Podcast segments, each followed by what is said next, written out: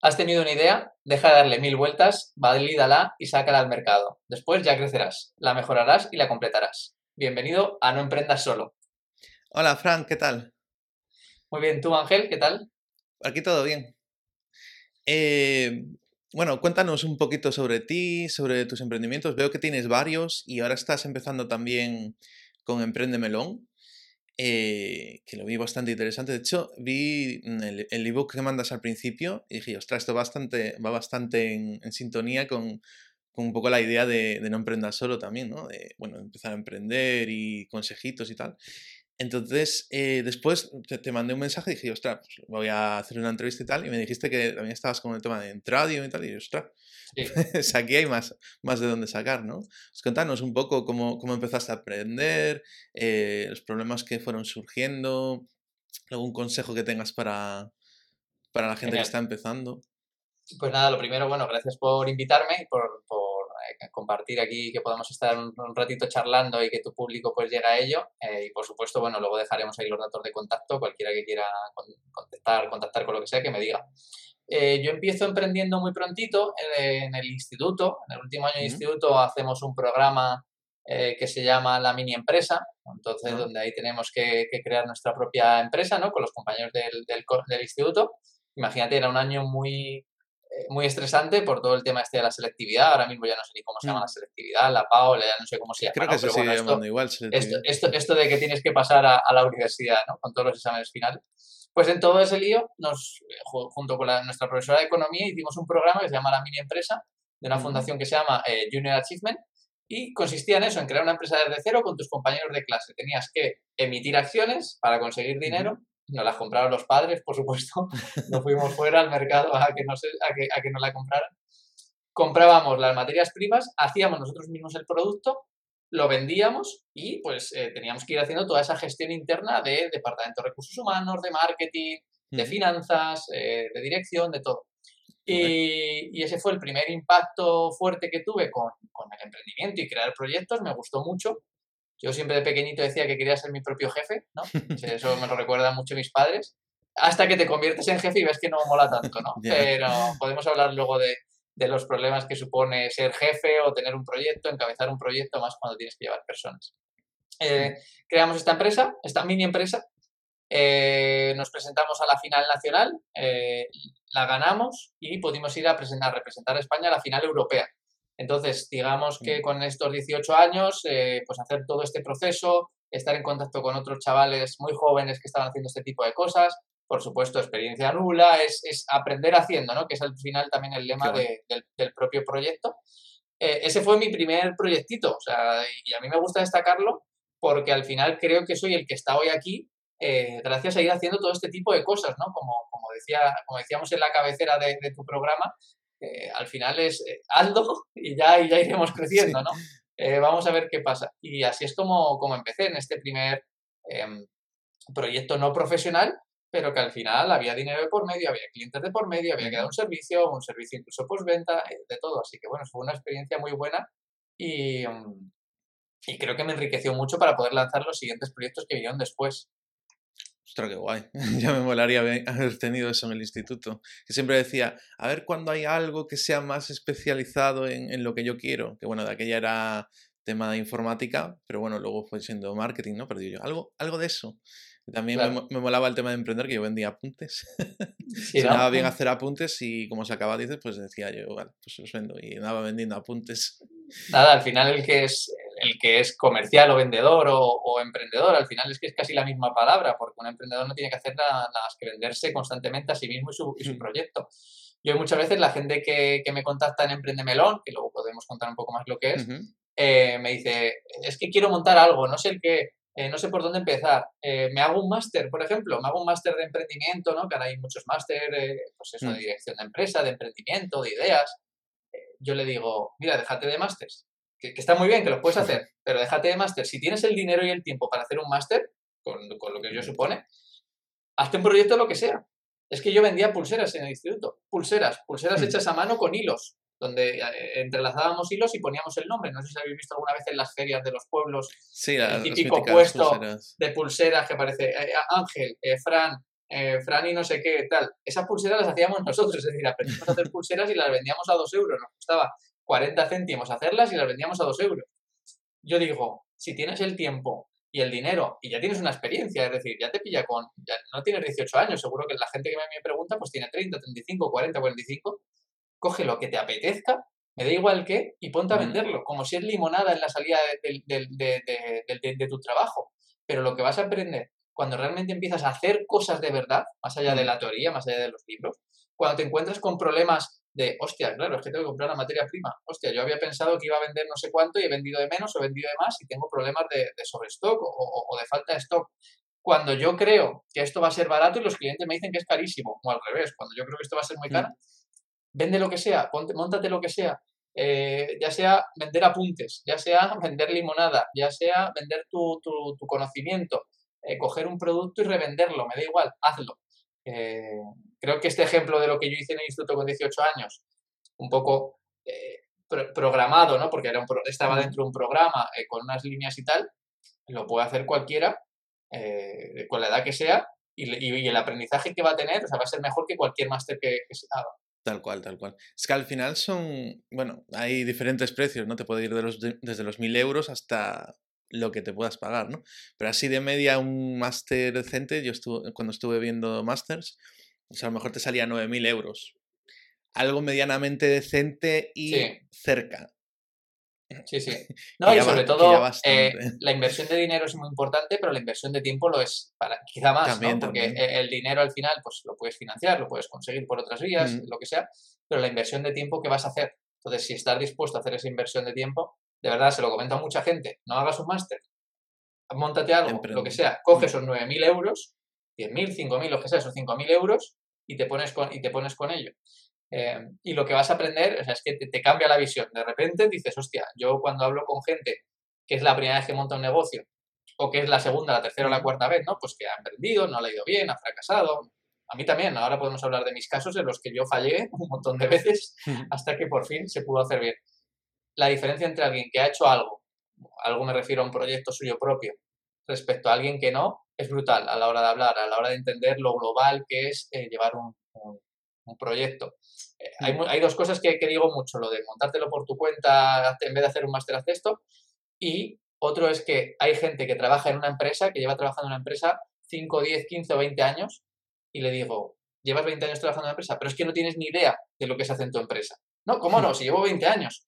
Sí, sí, pero tú estás en tu departamento. Si eres del departamento de contabilidad, no tienes ni idea de cómo se vende el, producto. Si eres del departamento de producción, no tienes ni idea de cómo se vende o cómo se contabiliza. Cuando tienes tu propio proyecto, tú eres todas estas piezas de la cadena y, lo tienes que ir ensamblando y lo vas entendiendo. Por eso hay gente que se cree que con 45 o 50 años, simplemente por haber estado, hmm. eh, no sé, 15 años en una consultora ganando una pasta, va a lanzar su proyecto y le va a ir bien. Sí. Le puede ir bien o no, pero seguramente le vaya mal por esto, porque no tiene esos conocimientos que implica tener, eh, eh, conocer cada parte del proyecto y cómo eso se, se, se, se encaja.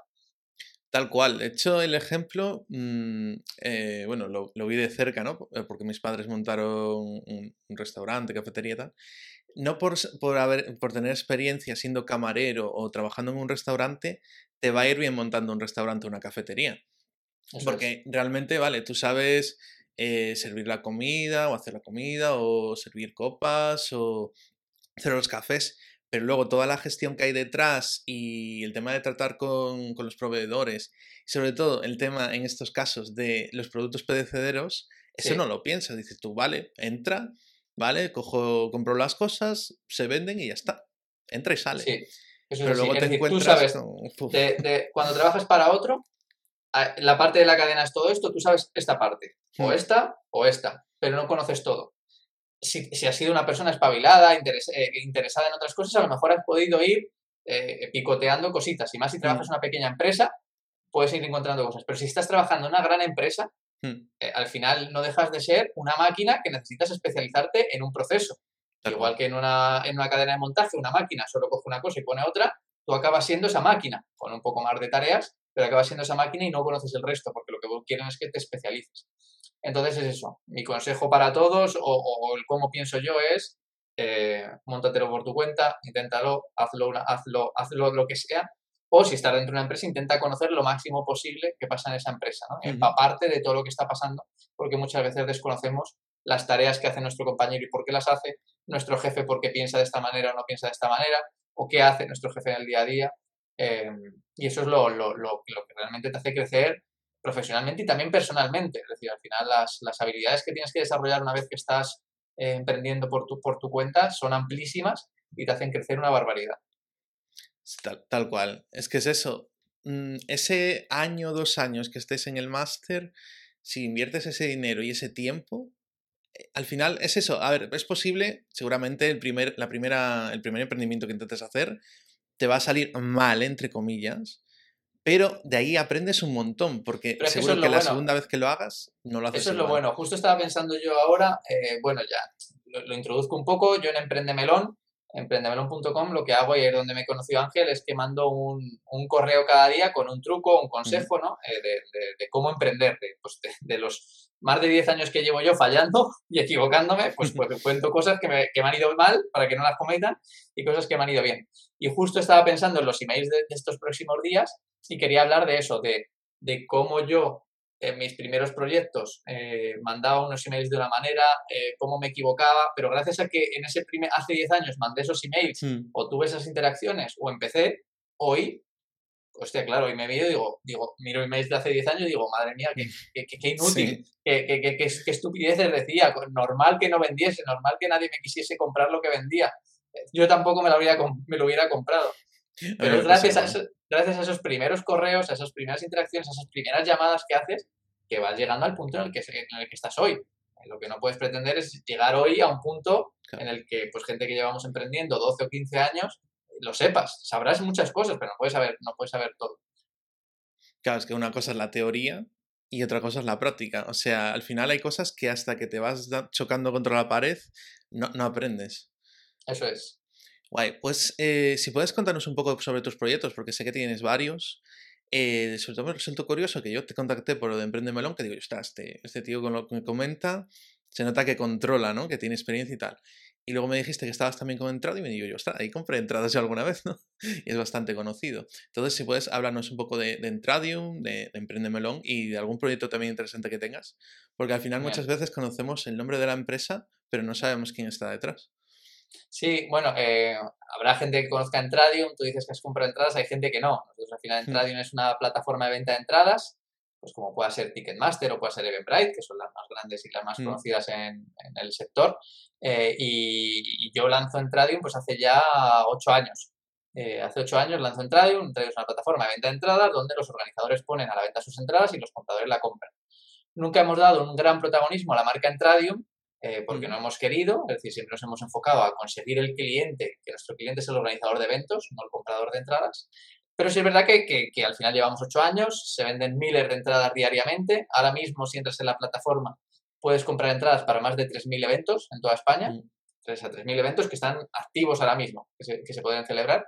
Eh, y pues eso, como dice Ángel, pues mira, tú lo conocías, eh, habrá gente que no lo conocía, pero a lo mejor lo ha usado y ha comprado. Mm. Eh, pero es eso, vendemos pues miles de entradas diariamente y es una empresa pues que tiene ya un tamaño, ¿no? Que tiene ya una, una repercusión, pues por todo el tiempo que llevamos trabajando y, y, por todo el impacto que tiene por todas las entradas que, que vendemos. Eh, y Entradium empieza ocho, hace ocho años y Entradium yo lo considero que es un proyecto que ha ido bien, porque llevo ocho años viviendo de ello, ¿no? Mm. Y, y, yéndonos cada vez mejor y, y, superando una pandemia mundial entre medias donde no se podían sí, celebrar, donde no se podían celebrar eventos pero en Tradium creo que me va bien eh, y ahora va mejor que antes, porque antes de lanzar en Tradium yo lancé otros proyectos que no funcionaron.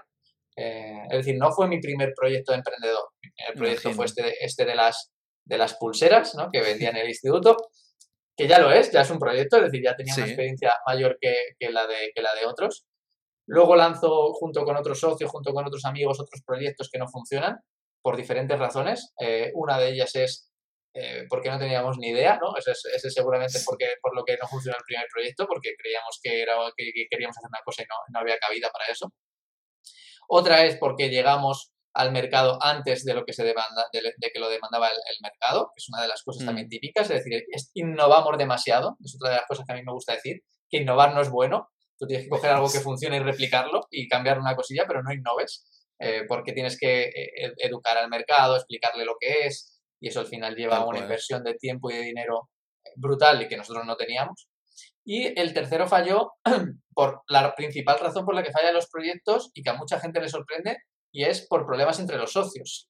Es decir, esto la gente quizás no es consciente, la gente que no emprende, que al final el- los problemas entre los socios es uno de los mayores problemas que te puedes encontrar, eh, porque al final cada uno tiene su, su vida, tiene- está en su estado vital, uno entiende el negocio de una manera o de otra. Y por eso yo también soy muy, muy dado a decir que emprendas primero tú solo. Es decir, que no necesitas Mm. a nadie con el que emprender. No, es que yo no sé de tecnología. Perfecto, subcontrátalo. Eh, o contrata a alguien por un periodo de tiempo y ya está, pero no lo conviertas en socio. No, es que yo no tengo dinero. Bueno, pues, pues Mm. pide dinero a un banco o, o pide dinero a socios, pero que no sean una parte importante de, de- de tu empresa. Eh, entonces, esos son los proyectos y ya por fin pues llega Entradium, en el cual pues poquito a poco y, y sin innovar demasiado, empezamos a, entrar en el mercado, a crecer, a crecer, a crecer y, y hasta el punto en el que estamos hoy. Mm. Pues qué guay. Sí. Hay un ruidito, pero bueno, esto no.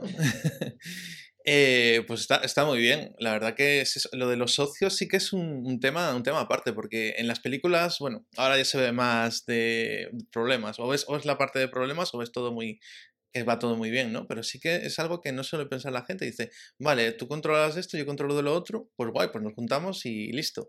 Pero luego, claro, uno piensa en esto se tiene que hacer de esta forma, el otro piensa que esto se tiene que hacer de la otra. Claro, no es lo mismo delegar en alguien que tú dices, vale, yo te contrato o bueno, si es que sea voluntario o lo que sea, bueno, en ese caso ya casi es socio, ¿no? Pero eh, yo te contrato y tú me haces esto y tal, y al final tengo yo la decisión, yo quiero hacerlo así, vale, tú me das consejos y tal, y vale, te haré caso porque eres el que controla del tema, pero al final tú tienes las eh, tú tomas la decisión, tú dices cómo va a ser la cosa, pero claro, si son socios ya es como tienes que, tienes que poneros de acuerdo los dos, tres, cuatro, los que sean, de estos a hacerlo de esta forma. Claro, dice, no, yo quiero hacerlo así, no, yo quiero hacerlo así. Al final chocan y claro, es. puede ser que, que funcione bien o puede ser eso, que al final haya peleas, pero que al final salen, salen disputas al y sobre todo con final- un tema de estrés Sí, se vuelve todo... Yo, las, eh, yo hago consultorías también a, a emprendedores que están empezando o gente que ya está empezando y que quiere potenciar su, su negocio. Y una de las partes que me gusta siempre dejar más claro es el tema de las relaciones entre los socios. ¿Por qué? Porque cuando todo va bien, todo va bien, si eso es así. Pero llega momentos en el que una mala relación entre los socios hace que la empresa no pueda avanzar porque no se toman decisiones. Tú cuando Mm. tienes tu propia empresa, tu propio proyecto, lo que haces diariamente es tomar decisiones. Ese es- ese- esa es tu labor todos los días. Mm. Eh, subimos el precio, no subimos el precio, qué precio ponemos, qué precio no ponemos, contratamos a alguien o no, Em, hacemos esta campaña de publicidad o no, nos gastamos 500 o nos gastamos 1000. Los textos legales, ¿cuáles son? Eh, porque mucha gente, claro, dice, no, no, yo Mm. quiero emprender y ya está. Cuando te das cuenta que vas a emprender y le dices, hostia, es que los textos de la web también los decido yo y el color del botón y no sé qué. Es decir, decides muchas cosas, estás tomando decisiones todos los días. Si llegas a un punto en el que tu socio, imagínate que sois solo los dos, tú y tu socio, chocáis y no tomáis decisiones, sois incapaces de tomar decisiones, la empresa se paraliza. Y la empresa que no toma decisiones está paralizada va tendiendo a morir, a morir, a morir y Sí. se muere. Em, por eso es tan importante el tema de, de los socios, de tener bien claro y que si tienes socios, de alguna forma limitéis que eh, en, en un caso de un conflicto o de una duda o que no os pongáis de acuerdo, uno de ellos sea el que toma la decisión, le gusta al otro o no. Entonces, por ahí, por ahí eh, me gusta también dejar esto claro en, en estas consultorías que doy. Al final, cuando yo empecé a hacer proyectos hace 10 años, había tantas cosas que no sabía que luego la- la- eh, los pasos te han ido dando cuenta de, hostia, si esto lo hubiera hecho al principio así, me habría ahorrado todo esto, si esto lo hubiera hecho. Entonces, a mí es lo que me gusta contar y eso es lo que cuento en los, en los mensajes, en los emails que mando cada día y en las consultorías que tengo personales con la gente. Es eso, decir, oye, lo que a mí me pasó, pues que no pase, ¿no? Vamos a tener esto en cuenta Exacto. este, este hermano mayor o esta persona adulta o este viejo que te dice, Joder, cuando, cuando, ya verás, cuando tengas 50 años, cuando tengas 60, cuando tengas 70, cuando tengas 80, ya verás qué tal y, y me darás la razón. Pues oye, vamos a intentar acortar ese periodo y que tengas ese conocimiento al principio y no al final. El eh, el- la clave del éxito no la tenemos. Ahora, la clave de qué cosas no hacer para meter la Sí. pata, ahí, para limitar- ahí- es para limitar los problemas, limitar el, el gasto de, de- de- de tiempo, el gasto de dinero innecesario. Eh, al final no- mm, todos tenemos recursos limitados, ya sea nuestro tiempo, ya sea nuestras habilidades, ya sea nuestro, nuestro dinero. Vamos a hacer que esos eh, tiempos, esas habilidades, ese dinero lo, lo- lo focalicemos y lo hagamos hacia, hacia lo mejor posible. Yo me encuentro con muchos casos de emprendedores emprendedores que trabajan, sobre todo, a mí, me gusta mucho ese perfil que, que, ya tiene trabajo, pero el tiempo libre o un tiempo extra lo dedica a emprender, porque no, no emprendes con la necesidad. A mí no me gusta la gente que emprende por mm. necesidad. Cuando emprendes por necesidad, necesitas, eh, necesitas ir más rápido, necesitas sacar dinero cuanto antes, depende de, quizá tu, tu, tu, familia esté dependiendo de, de, que tú consigas, tengas éxito ¿no? y consigas ventas o no, mm. que puede ser un, un, aliciente para hacerlo mejor, pero muchas veces se, paraliza. Si eh, tienen más presión y van más rápido y se frustran antes, es, Eso complicado. Emprender por necesidad, que en España mucha gente emprende por necesidad, eh, por no encontrar un trabajo, por, por, creer que hay una oportunidad y, y, no tener otra cosa y el lo que se tiene que agarrar.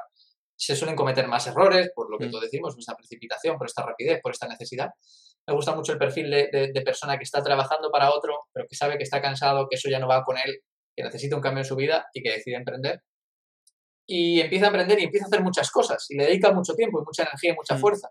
Pero a lo mejor no las tareas que son, que son fundamentales, ¿no? Porque otra de las cosas que pasa cuando, cuando empiezas a emprender, que como no tienes a alguien que te dirige y te dice, oye, Fran, haz esto, Ángel, haz esto, tú empiezas a hacer cosas y ¿qué cosas sueles hacer? Las cosas que te gustan.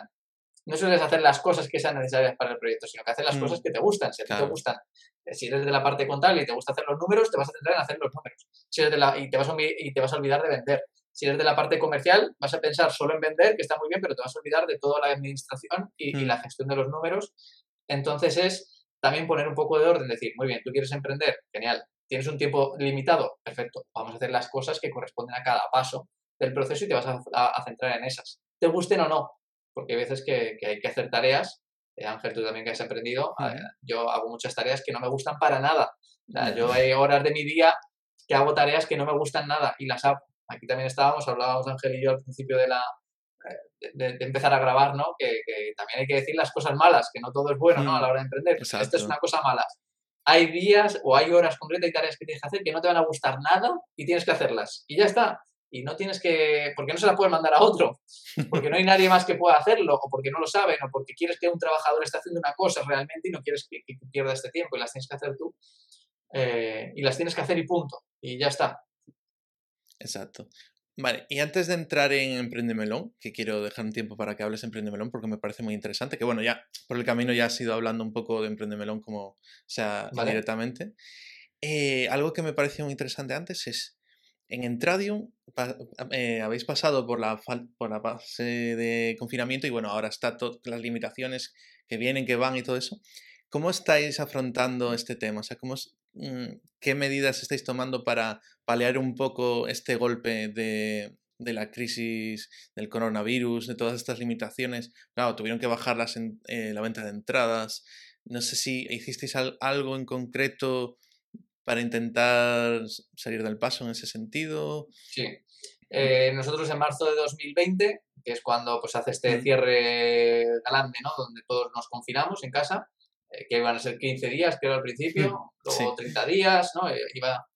Nosotros siempre, bueno, lo bueno de tener una empresa pequeña, ¿no? Respecto a, grandes como Ticketmaster, Eventbrite u otras, es que eres más flexible, ¿no? Al final tienes una flexibilidad mayor simplemente por ser pequeño y eso hay que aprovecharlo. Entonces, eh, ser más flexible te permite tomar decisiones también más rápido. Entonces, yo me junté con, con mi socio, con los que llevamos el día a día, y dijimos, vale, esto dicen que va a durar 15 días, o que va a durar 3 semanas, o que va a durar 4 semanas, tomémoslo como que esto va a durar para siempre, ¿no? Que esto va para largo. Mm, Entonces, lo que hicimos fue reducir los costes al máximo posible, todo lo que pudiésemos, quitando cualquier cosa que fuese eh, prescindible, lo quitamos. Eh, los socios, eh, sobre todo los socios, nos bajamos también el sueldo mucho y a, los trabajadores que, pudimos meter en ERTE, los pudimos meter, los metimos en mm. el ERTE, ¿no? Para reducir todo al mínimo, para hibernar, para decir, oye, esto hay que pasarlo y hay que mm. superarlo. ¿Qué pasa? Que a la vez que hacíamos eso, había que seguir dando un gran servicio al cliente. Claro. Porque no es que solo se dejasen de vender entradas, porque de repente la gente no podía salir de casa, no se podían celebrar eventos, sino que todos los eventos que se iban a celebrar en marzo, en abril, en mayo, en junio, en julio, en agosto, se empezaban a cancelar. Se empezaban primero a mm. aplazar y luego a cancelar. claro. Ahí había que dar una gran atención al cliente, tanto al organizador del evento como al comprador de las entradas para que todo el mundo estuviese tranquilo, para dar qué opciones había que hacer y para empezar a tramitar devoluciones. Nosotros teníamos muchas entradas que se habían vendido que se empezaron a devolver. No es solo que no, no, no ganásemos dinero, sino que estábamos perdiendo dinero que ya habíamos eh, dado por hecho de que iba a ser eh, parte del negocio. Entonces lo que hicimos fue minimizar eh, los costes al máximo posible. Siguen, seguimos atendiendo las, las, funciones básicas, que era sobre todo dar una buena atención al cliente. ¿Por qué? Porque nosotros sabíamos, pensábamos que esto iba a durar mucho.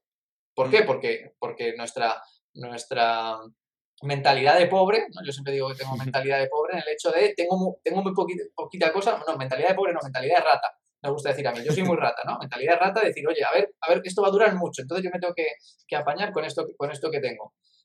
Pero cuando volvamos, la gente tiene que saber que nosotros estuvimos todo este tiempo, ¿no? Porque si yo estoy mm, sin coger el teléfono un mes, dos meses, tres meses, seis meses, nueve meses, que, que, que, alguien, pues por, por, por, no tener esa, esa necesidad, ¿no? Por, por no poder mm. cubrir esas necesidades básicas, otros competidores, otras empresas no han podido, yo sí quiero atender eso para que cuando la vuelta sea, sea cuando sea la vuelta, eh, sigan, sigan sabiendo que, que en el hubo gente que, que respondió. ¿no? Eh, entonces nos, nos, centramos en eso, disminuir costes y atender las necesidades básicas. Se habló en ese momento, por ejemplo, en nuestro sector, en otros sectores supongo que se hablaría otras cosas, de eventos en streaming, que iba a ser la mm. solución, ¿no? Otras tecnologías, pero ya estamos hablando otra vez de innovar. Nosotros dijimos, no innovemos, vamos, porque eso supone costes al final. Es decir, si, yo, si, yo, he minimizado todo, si quiero eh, hacer una herramienta de streaming nueva hmm. o ofrecer este servicio, yo tengo que volver a coger a gente a lo mejor que estaba en el ERTE o dedicarle una, una, una partida del presupuesto. Yo no quería gastarme eso. Entonces, por ejemplo, nosotros lo que hicimos es ver primero hacia dónde van las cosas. Es decir, si todo el mundo está hablando de esto, veamos a ver qué hmm. hay. Y como nosotros teníamos una gran comunidad de clientes, de organizadores de eventos, lo que hicimos fue mandar un email masivo a todos nuestros clientes. Esto no sé si lo he llegado a contar nunca eh, públicamente ni en los correos y tal. Y me parece una acción muy, muy inteligente. O sea, a mí me gusta, mm. igual que hay veces que hago cosas mal, me gusta decir también las cosas que hago bien. Dijimos, oye, se habla que la gente estaría interesada en el streaming. Bien, está diciendo todo el mundo que lo usaría, que se están haciendo. Vale, perfecto. Digamos a nuestros clientes que tenemos una herramienta de streaming. A ver quién realmente la quiere usar. ¿no? Mm. Es decir, en vez de desarrollar y luego ir al mercado. Sí, primero preguntar y. Vamos al mercado, decimos que sí y a ver quién da respuesta. Nosotros mandamos una newsletter a todos nuestros, nuestros promotores de eventos. Nosotros tenemos decenas de miles de promotores de eventos. No recuerdo las cifras, pero imagínate que mandamos la, la, eh, la comunicación a 50.000 eh, organizadores de eventos. Recibimos menos de 100 respuestas. Ostras. Menos de 100 respuestas y esas respuestas las atendíamos y les llamábamos. Pues de esas menos de 100 respuestas, por de 100, gente que estuviese realmente interesada en hacer un evento en streaming fueron dos. Los otros 98 eran, eran curiosidad. Oye, mm. cuéntame, no sé cómo va a funcionar, tal, no sé qué. Solo había dos que realmente querían hacerlo, pero que tenían dudas de hacerlo. O sea, no, no ni siquiera que fuesen a hacerlo, ¿no? Sí. Entonces dijimos, oye, mira, esto no es para nosotros. Ya está. Esto, esto no. Por mucho que se hable, por mucho que la competencia esté hablando, por mucho que el mercado esté hablando, por mucho que las señales parezca que están diciendo que esto tiene sentido, eh, no lo tiene. Ya está. O sea, con, comprobación 100% empírica. He preguntado al mercado, el mercado me ha dicho que, que, tiene muy poco interés y el que tiene interés, el que lo va a llevar a la práctica, es, nadie, eh, es prácticamente nadie.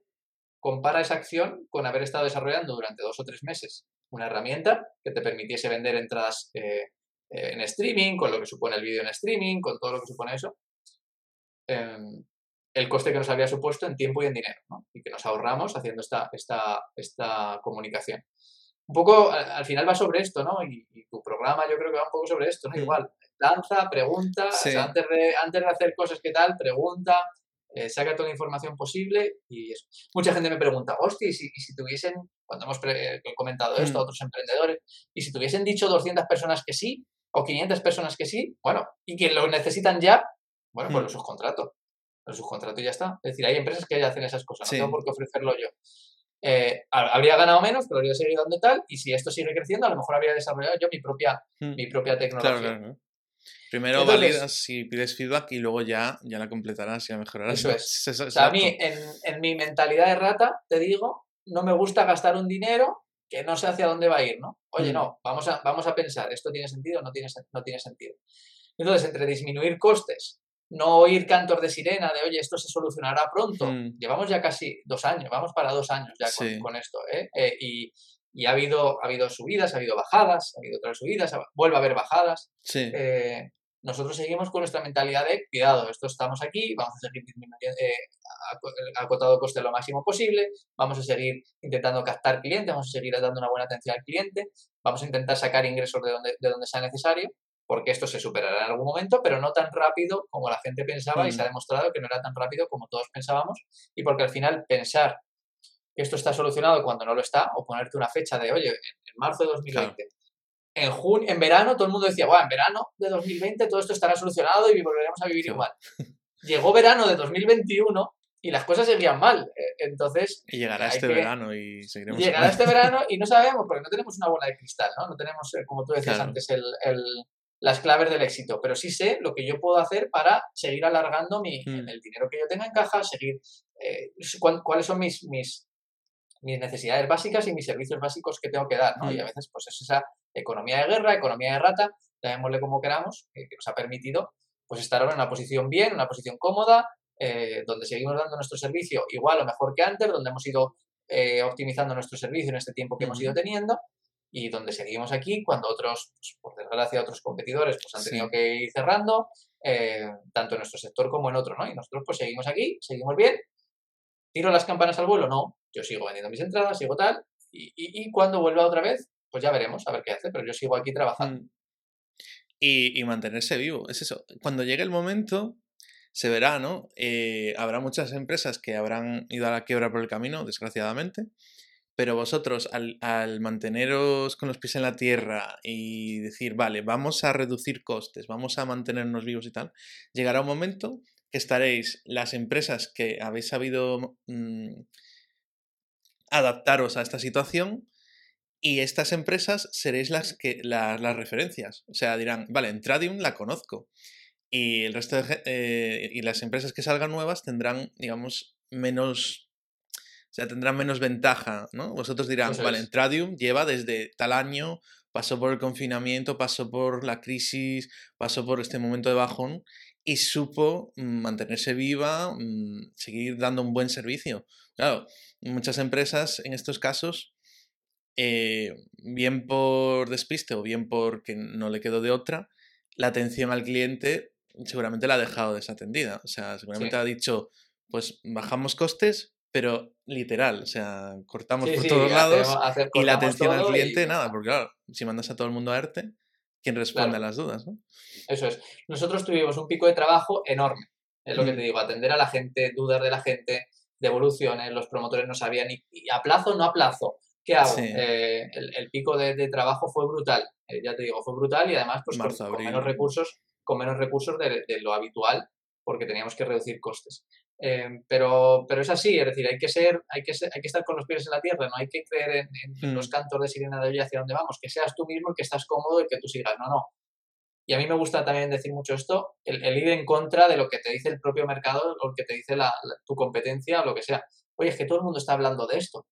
Mm. Vale, pues tú pregúntate, ¿realmente eso es para ti? ¿Realmente tú te sientes cómodo con eso? ¿Realmente tú crees eso o tú no crees eso? Claro. Si no crees eso, oye, eh, no, no te digo que vayas por libre y que digas, oye, esto me olvidó. No, no. con- con- habla con el mercado realmente, valida y mira a ver si tienen razón lo que se está contando. Lo que nos está contando son solo noticias en el aire y nubes en el aire Tal que no van en ningún lado. ¿no?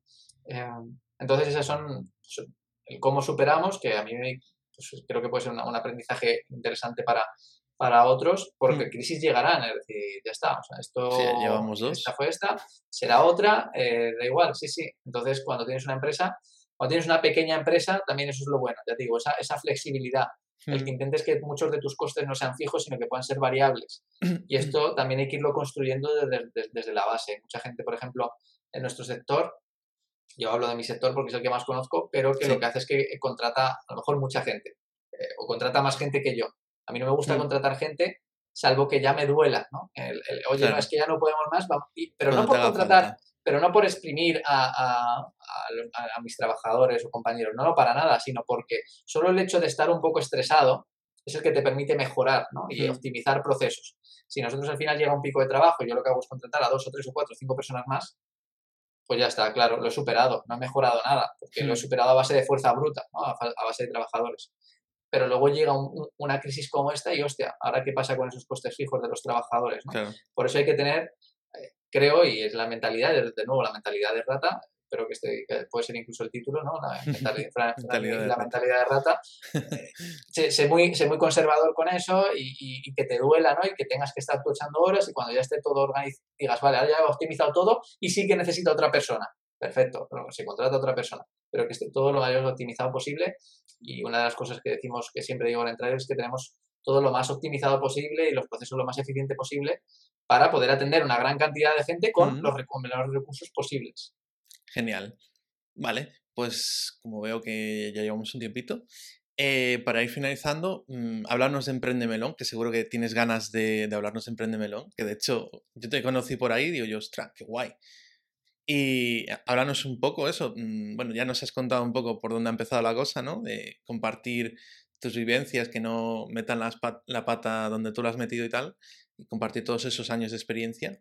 Pero bueno, háblanos un poco del proyecto, un poco de, de ti, de, de por qué has empezado ese proyecto.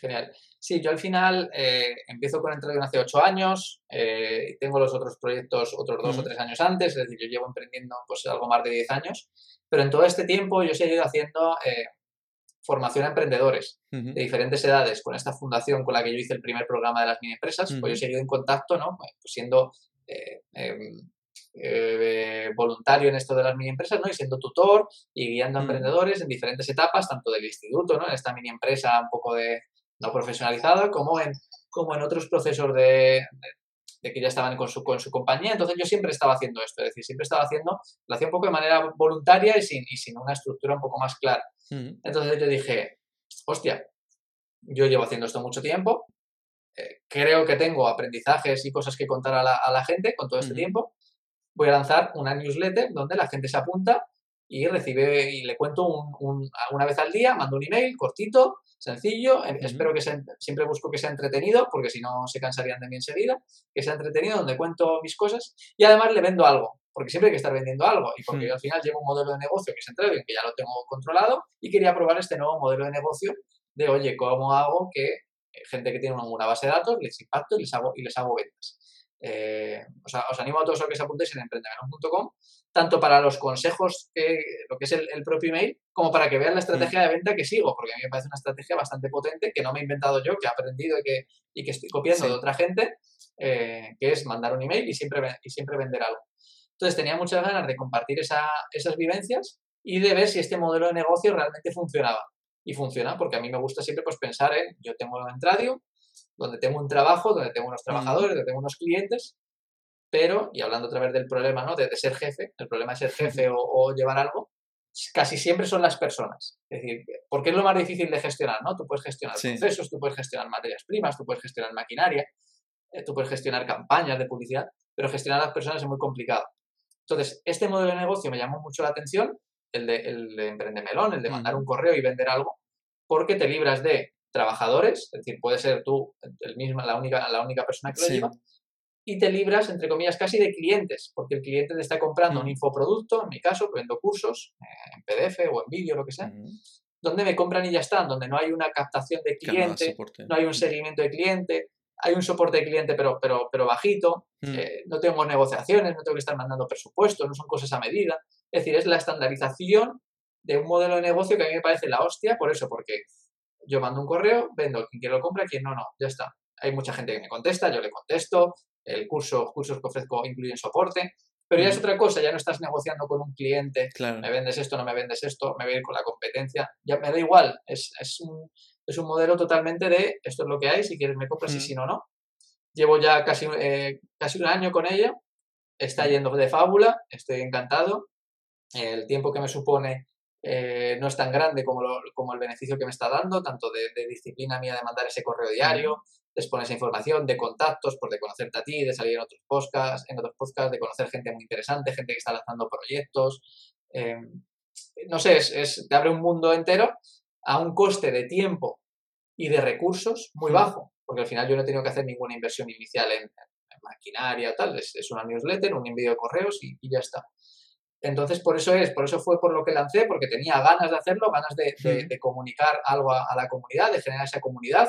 Yo siempre, bueno, no he, no he, trabajado nunca la marca personal, no he sido alguien que hubiese hecho mucho, mucha labor por redes o, mm. o, por medios o lo que sea. Tener esa comunidad y ver que este modelo de negocio que me parece la hostia, realmente comprobarlo en mis propias carnes si funciona o no y si funciona. Sí. Entonces estoy encantado de ver cómo, cómo crece. Está muy guay. Aparte, este, este modelo de negocio es eso, tú inviertes un tiempo y es el mismo tiempo, bueno, más o menos, ¿no? Luego está el, si ya vendes, ya es otra cosa, ¿no? Ya cuando vendes sí tienes que dar soporte, pero es el mismo tiempo, tanto que te siga 10 personas, 100, 1000, 10.000, o sea, da igual, es escalable. O sea, tú, creas el mail y ese mail le vale a un millón de personas si hace falta. Y luego ahí simplemente es eso, tú vas haciendo el trabajo y, y se va, bueno, es, acumulable también en cierto punto, ¿no? Porque eh, vas creando impactos a, a, la gente. Entonces, bueno, ven un email, vale, está guay, tal, bueno, tal, pero bueno, aún no te compro. Ven otro, ven otro, ven otro, y llegará un punto que digan, ostra, pues este tío controla un montón, que bueno, igual ya lo pensaba en el primer email, ¿no? Pero dicen, controla un montón y ya me ha convencido, ya me, me ha entrado ese gusanillo de emprender, pues oye, voy a contactar con él, le voy a pedir una consultoría y a ver cómo se hace. En vez de, si, me lo puedo permitir, en vez de decir mm, voy a ir un poco a lo loco, pues voy a contratar, lo tengo muy claro, tengo dinero suficiente para contratar sus consultorías, pues voy a consultar con él y, a ver cómo lo hacemos, ¿no? Exactamente, este modelo de negocio es la hostia por estar dos puntos que tú has destacado. Escalabilidad, yo da igual que mande que tenga en la lista una persona o que tenga un millón, el tiempo es el mismo, yo preparo un correo y lo hago. Y lo otro lo que dices, el impacto. Lo más difícil cuando estás captando clientes, lo más difícil no, lo más pesado, lo que, lo que te lleva más recursos, es hacer el seguimiento al cliente. Todos los que hemos tenido que, llegar a clientes, eso es lo más complicado. Hmm. Tú contactas un potencial cliente o te ha entrado ese lead, el lead es un potencial cliente, ya te tenga su email o su correo, tienes que ir haciéndole impactos, ¿no? Impacto, impacto, impacto, impacto en el primer impacto, una llamada o segunda llamada. Si tú tienes una base de datos de 10.000 potenciales eh, leads, necesitarías un equipo de 4 o 5 personas para estar llamando a esos, a leads, ¿no? Pues cada semana de manera periódica. Y cuando tú llamas a una persona, esa persona ese día pues ha podido levantar mal, eh, no tiene ganas de hablar, o sí tiene, o justo la competencia le ha liado una cosa y entonces ahora te contrataría. Con mm. este modelo lo que haces es que impactas todos los jodidos días, en todos los momentos, y entonces si un día se ha levantado bien, o si se ha levantado mal, o si ha hablado con la competencia, lo que sea. Y te acabas convirtiendo en, el, top of mind, es decir, en la mm. persona de referencia, en la marca de referencia para ese cliente, para ese potencial cliente. Entonces, cuando alguien, en mi caso, esté pensando en emprender, gracias a todos estos impactos que le he ido haciendo, mm. por supuesto de manera entretenida, porque si no se habrían cansado de mí, por supuesto aportando un poquito de valor, porque si no se hubieran cansado de mí, el día que quieran emprender, tanto ellos como alguien de fuera dirán, hostia, que no se me ocurre nadie más que Fran, porque lo tengo aquí, porque el jodido Fran me manda eh, un email cada día, le leo cada día, ¿sabes? No, se van a poner a buscar. Y cuando digo Fran en emprendimiento, lo digo a cualquier persona pues que quiera hacerlo para, eh, para cualquier sector, o ya sea él mismo, o sea su propia empresa. Y por eso este modelo me gusta y creía mucho y quería probarlo con mis propias carnes y, probar y sacar conclusiones de verdad, ¿no? Lo que hemos hablado antes, mm. no que yo estaba viendo otros, otros compañeros, otros amigos que lo hacían y que les funcionaba, yo entendí que tenía sentido, me formé con ellos, pero dije, yo quiero probarlo. Yo quiero probarlo y quiero aprender y quiero saber lo que hace y quiero probar cosas, quiero hacer a ver si esto funciona mejor que lo otro, ¿no? Hmm. Y, y, la verdad es que hasta ahora pues igual, muy contento, muy bien con ello y, y, encantado con, y animo a todo el mundo de nuevo a que se apunte a emprendemelón.com porque recibes estos correos que a mí me parecen entretenidos, pues si no, no los haría y si no te gusta, pues te das de baja y ya está, ¿no? Y no hace falta comprar nada. Yo tengo gente que me escribe, oye, Fran, no te voy a comprar nada nunca, pero me encantan tus correos. Vale, perfecto. Esa persona dentro de dos, tres, cuatro meses igual compra algo hmm. por, por, estos impactos que le hemos hecho. Pues ya está. Y, y ese es el, el, otro proyecto que saqué, que saqué eso hace, hace un año y con el que también estoy muy contento. Hmm. Pues muy guay. Yo, yo lo conocí, de hecho, de casualidad y dije, bueno, voy a ver lo del ebook, que al final, claro, llevo un montón de tiempo viendo este tipo de modelo y es como, vale, otra vez un ebook, tal, tal. Pero bueno, me metí y vi el ebook y tal, y ostras, está interesante. O sea, está, eso, eh, aporta valor de una forma entretenida y dices, vale, esto está bien enfocado y aparte eh, vas al grano, que es lo que me gusta, porque muchas veces eh, la gente dice, vale, tengo que regalar un ebook y, y mete en paja y dices tú, vale, no me has dicho nada. Me, me, has puesto al final el enlace de, de tu sitio, pero no me has vendido nada. Y tú dices, pues eh, creo que eran cinco pasos o cinco cosas. Son las cinco preguntas, sí. Cuando la gente se apunta, pues mando este ebook gratis, pues ya sabéis, este, estas técnicas de marketing, que esto es un lead magnet, ¿no? Que la gente, bueno, para que se apunte, a cambio le das... Son las cinco preguntas, eh, las cinco preguntas más frecuentes que se hacen los emprendedores o que se hace gente que quiere lanzar su propio proyecto. Hmm. Y es lo que te digo, o sea, son cinco que no me las he inventado yo. Yo es que llevo 12 años hablando con emprendedores, ¿no? En contacto con ellos y preguntas que me hacían. Y al final en los emails yo hablo justo de esto y es que hablo, mando cosas concretas y a veces cuento cosas concretas de entrada y me oye, el email que más eh, impactos me consiguió fue esto, por esto y por esto. Un cliente de entrada me ha dicho qué tal y, la respuesta que le he dado. Eh, a mí me gusta eh, dar ejemplos concretos de cosas, porque al final es como uno aprende, se refleja lo que dice yendo al grano. A mí no me gusta decir, emprender es bonito, emprender te va a librar de, de tu jefe, emprender te va a permitir teletrabajar. Eh, no, ese es un, sí, es un, es un conocimiento, pero a mí me gusta decir, oye, mira, yo hice esto, tal, eh, he visto esta historia y me recuerda qué tal. O sea, hmm. me gusta que sean cosas entretenidas, pero también al grano, que no lleven mucho tiempo y que te vayan calando en la cabeza y vayas cogiendo herramientas y conocimientos que te permitan aplicarlos tú también, tanto si ya tienes un proyecto como si no. Yo tengo mucha gente que está apuntada que tiene su propio proyecto y que coge pues esos hmm. conocimientos, ideas, oportunidades, experiencias que le puede servir. Genial. Pues animo mucho a la gente a apuntarse a emprendemelon.com. Aparte, la gente que está apuntada a No Emprenda Solo le va a encajar muy bien porque es eso, comentas consejos y cositas que de experiencia de emprendiendo, o sea, súper, súper encajados. Que yo lo vi y dije yo, esto encaja mucho aquí, a ver si, a ver si me hace caso, ¿no?